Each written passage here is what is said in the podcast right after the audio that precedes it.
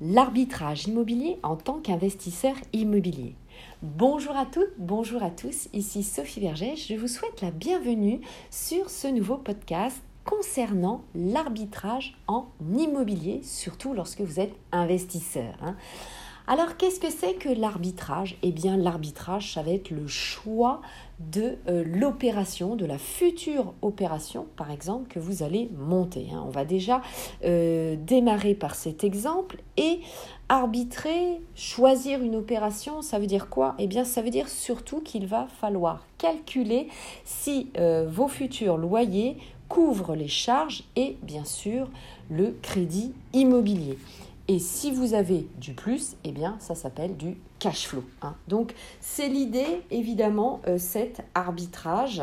Vous allez évidemment euh, vous créer euh, un capital sans mobiliser votre épargne. Hein. Évidemment, l'idée, c'est que vous ne remettiez pas de l'argent tous les mois. C'est pas toujours évident, hein, vous allez voir, mais évidemment c'est l'idée. Donc on va parler de ce cas-là. Alors, vous avez évidemment euh, l'arbitrage aussi de savoir eh bien, à quel moment vous allez devoir revendre un bien immobilier. Lorsque vous avez acquis déjà plusieurs biens immobiliers, hein, eh bien, vous allez vous reposer la question est-ce que je dois vendre euh, ou comment je fais pour chercher une meilleure rentabilité hein, Quelle est votre agilité, hein, euh, notamment dans la location du bien. Est-ce qu'il faut changer d'usage? Est-ce qu'il faut faire des travaux, etc., etc.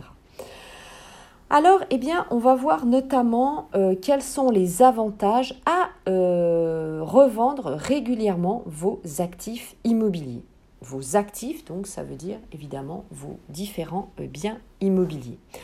Alors, l'avantage, évidemment, puisqu'on le sait, investir en euh, immobilier vous permet de créer un capital et de générer des rendements, mais parfois le capital créé reste bloqué pendant au moins évidemment la durée de votre crédit immobilier. Donc le fait d'arbitrer vos biens va vous permettre, un, d'utiliser la plus-value donc il faut, évidemment, vous l'avez compris, créer de la plus-value euh, de votre bien immobilier actuel comme apport sans attendre euh, la fin du prêt, augmenter votre capital immobilier, obtenir des rendements plus conséquents. Donc là, c'est pareil, il va falloir réfléchir évidemment à comment vous allez faire de bénéficier de l'évolution du marché immobilier sans attendre, pareil, la fin de votre prêt. Hein. Si le marché est haussier favorable, eh bien, il faut y aller. Donc, ça veut dire quoi? Ça veut dire que si vous devez rembourser votre crédit de manière anticipée, eh bien, à la négociation de votre crédit, il faudra évidemment négocier le fait de ne pas payer des frais de remboursement anticipés. Hein. Donc, évidemment, euh, gardez euh, cela euh, à l'esprit. Ensuite, eh bien, ça va vous permettre d'accéder à des biens immobiliers plus rentables, peut-être que celui que vous êtes ou que vous avez investi. Vous allez profiter également peut-être d'une évolution professionnelle. Hein. si vos revenus augmentent, eh bien, vous allez pouvoir emprunter euh, davantage. Et ensuite, eh bien, euh, vous pouvez profiter également de meilleures conditions de crédit, puisque vous savez que les conditions actuelles sont euh, très favorables. Le Haut Conseil de la stabilité financière eh bien, vous permet de vous endetter à 35% sur une durée maximale de 25 ans hors exception et dérogation. Donc profitez et puis parfois eh bien, vous pouvez aussi utiliser de nouveaux dispositifs d'optimisation fiscale. Alors, quelle est la durée idéale de détention d'un investissement immobilier? Alors, euh, vous le savez, dans l'immobilier, eh bien évidemment, vous avez des cycles. Hein, donc, faites euh, très attention euh, au fait, évidemment, bah, de pouvoir revendre au moment où le marché est le plus haut. Hein, on ne peut pas évidemment forcément présager de la fin d'un cycle immobilier à un moment donné. Hein. Donc, comme on ne peut pas considérer l'avenir, les opportunités d'investissement, eh bien évidemment, c'est là où il va falloir arbitrer euh, du moment. Hein. Alors, en effet, en cas de marché euh, baissier, un investisseur immobilier, donc vous, euh, pourra penser que vous perdez de l'argent. Eh bien, c'est faux, Tout d'abord parce que vous êtes créé euh, un capital sans mobiliser votre épargne et ensuite parce que grâce à la revente évidemment de ce bien immobilier dans ce marché baissier, eh bien, un, vous allez pouvoir bénéficier d'une capacité d'emprunt plus importante, d'un accès à des biens immobiliers, évidemment, que vous n'auriez pas eu euh, à une autre circonstance. Hein.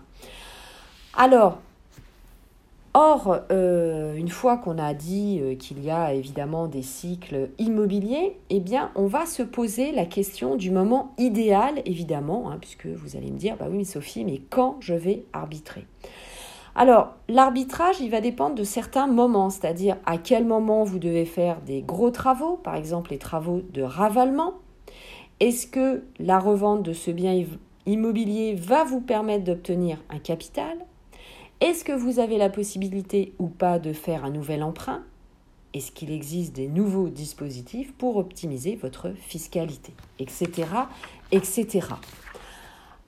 Alors, avant euh, de euh, terminer ce sujet, eh bien, vous pouvez me suivre bien sûr sur mes différents réseaux sociaux, mes comptes Instagram, ma chaîne YouTube, mon compte TikTok, mon groupe Facebook Investir en immobilier, l'immobilier au féminin, où je vous publie évidemment différents articles tous les jours et où je vous fais un live notamment le samedi à 18h et sur Clubhouse également je fais, euh, vous le savez, des euh, rooms, hein, donc des lives audio euh, évidemment régulièrement, donc n'hésitez pas à vous inscrire. Allez, euh, alors évidemment, lorsque vous arbitrez, eh bien, vous devrez déterminer au préalable le montant du capital généré par la vente de votre bien immobilier actuel. Alors n'hésitez pas bien sûr à passer par un expert comptable hein, pour vous aider dans ce calcul. Alors, c'est quoi ce calcul Pardon, excusez-moi. Ça va être la valeur actuelle du bien immobilier, c'est-à-dire sa valeur d'acquisition plus les frais liés à euh, l'acquisition, donc c'est-à-dire les frais de notaire hein, notamment, et les frais liés à la revente. Hein. Donc je répète, la valeur actuelle du bien immobilier moins la valeur euh, d'acquisition plus tous les frais liés à l'acquisition et à la revente. Les frais d'acquisition, je le rappelle, donc correspondent à vos frais de notaire, vos frais d'agence immobilière si vous passez par, une agence, le courtier évidemment, euh, les travaux, les intérêts d'emprunt déjà remboursés, etc., etc. Les frais liés à la revente correspondent justement aux frais de remboursement anticipés, la taxe sur la plus-value s'il y en a, les frais de diagnostic immobilier, etc., etc. Si le résultat de ce calcul est supérieur à zéro, alors vous avez créé un capital, donc on l'appelle ça le capital d'arbitrage. Pour réfléchir donc à une opération d'arbitrage, bah, le capital d'arbitrage d'arbitrage devrait être au moins 20% de la valeur actuelle du bien immobilier que vous détenez. Hein. Donc, fort de ce nouvel apport et grâce à votre évolution professionnelle, eh bien, vous allez avoir évidemment une capacité d'emprunt meilleure et votre budget d'investissement va augmenter. Donc, vous avez évidemment, vous l'avez compris, accès à de nouvelles opportunités immobilières. Ainsi, au fur et à mesure de votre arbitrage, eh bien votre patrimoine immobilier s'étoffe et votre capital augmente.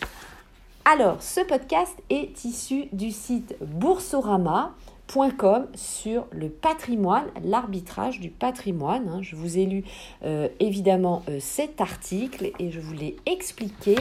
Alors n'hésitez pas à aller évidemment euh, eh sur ce site internet où vous pouvez retrouver bien sûr d'autres informations. C'était tout pour ce podcast. Je vous dis à très bientôt pour les suivants. Bon investissement, portez-vous bien. Allez, bye bye, ciao ciao